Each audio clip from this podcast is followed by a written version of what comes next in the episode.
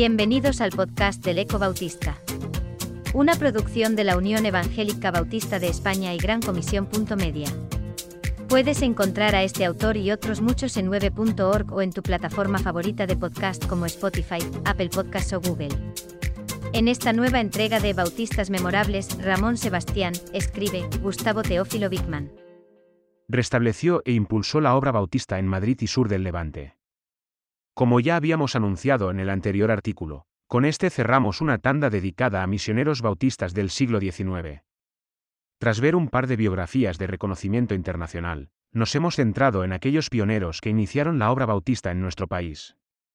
En el presente artículo damos un salto a comienzos del siglo XX, si bien es cierto que con la labor realizada por Bickman terminamos de perfilar una perspectiva de las primeras áreas de asentamiento bautista en España.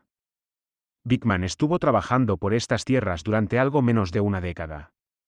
En un relato que recoge J. de Huey, describe su carga espiritual hacia España, en un contexto en el que las sociedades misioneras mostraban poco interés o habían tomado la decisión de no enviar obreros aquí, vio frustrado su llamado de venir a evangelizar.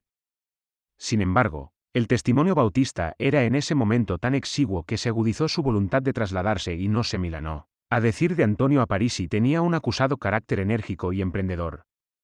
Tras tomar la decisión, junto con su esposa, llegaron a Madrid hacia finales de 1913. Bickman era norteamericano de origen sueco y en principio estuvo apoyado por amigos de Suecia y EU pero no tardará en contar con el respaldo de la Sociedad Misionera Sueco-Americana de Chicago. Aunque entendemos que inicialmente vino sin el apoyo de ninguna misión, no acabamos de comprender por qué Huey lo clasifica entre los misioneros independientes, pues también Knapp llegó en principio en una situación similar. No es hasta 1920 cuando se encargó del trabajo misionero en España a los bautistas del sur de los EU, Además, fue abiertamente reconocido por las congregaciones que ya existían en el Levante. Podemos distinguir en su trabajo misionero dos fases. La primera es la que realiza en Madrid entre 1914 y 1919. Todos los misioneros tienen su estrategia y la de Bickman en la capital fue abrir locales de culto en diferentes barriadas de la ciudad, según la respuesta que iba encontrando. Así, por ejemplo, entre 1914 y 1915 inauguró cuatro puntos de predicación y una escuela de niños y niñas. Al año siguiente abrió dos nuevos. Antes de concluir la segunda década del S-20 tenía consolidados cinco locales repartidos en los barrios. Del puente de Vallecas, Lavapiés, donde había trabajado Knapp, Cuatro Caminos, La Guindalera y Prosperidad. Y aún abrió alguno más antes de partir hacia Alicante. Lógicamente esto era resultado de un trabajo continuado de evangelización que concluía en cultos de bautismo. En abril de 1915 realizó uno en el que 26 personas dieron testimonio de su nueva fe. Al mes siguiente se estableció la Iglesia Bautista de Madrid, lo que suponía la reactivación de esta obra en la capital de España. En 1916 hubo tres cultos de bautismos con un total de 108 catecúmenos. Según su propio testimonio durante estos años fueron bautizadas 300 personas. Al frente de cada uno de estos lugares ponía a un predicador nativo, siendo él quien coordinaba y dirigía el conjunto de las congregaciones.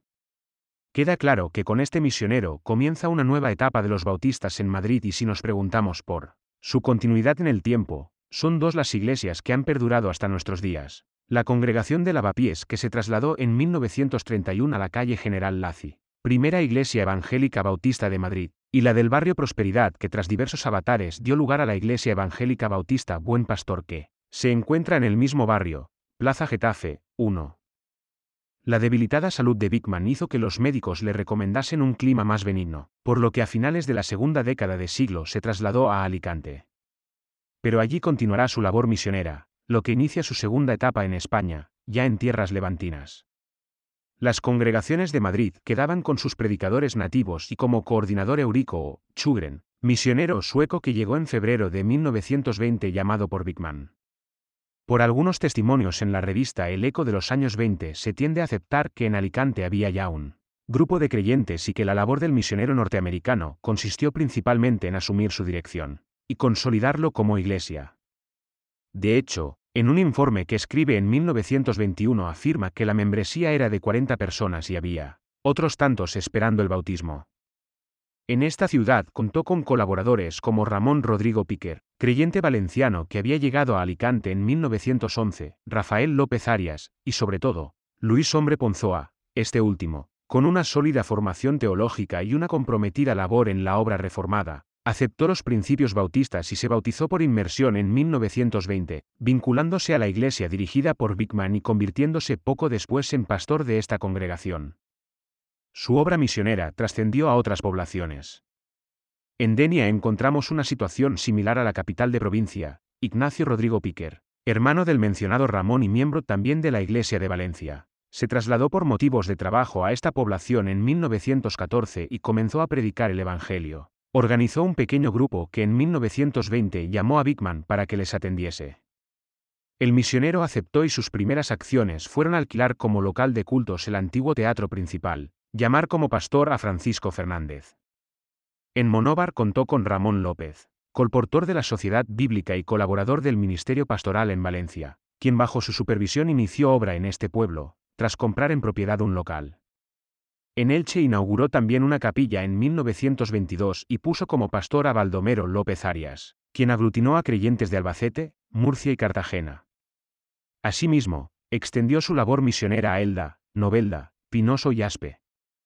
Finalmente, envió a Rafael López Arias como evangelista a Murcia para atender la iglesia bautista de aquella población. Como en Madrid, aunque en cada lugar colocaba un pastor o evangelista, Teófilo Bickman dirigía toda esta obra por lo que se ha de destacar sus inquietudes evangelizadoras y sus dotes, organizativas y emprendedoras. Podemos concluir que con él se reorganizó e impulsó la obra en Madrid y el sur de la comunidad valenciana.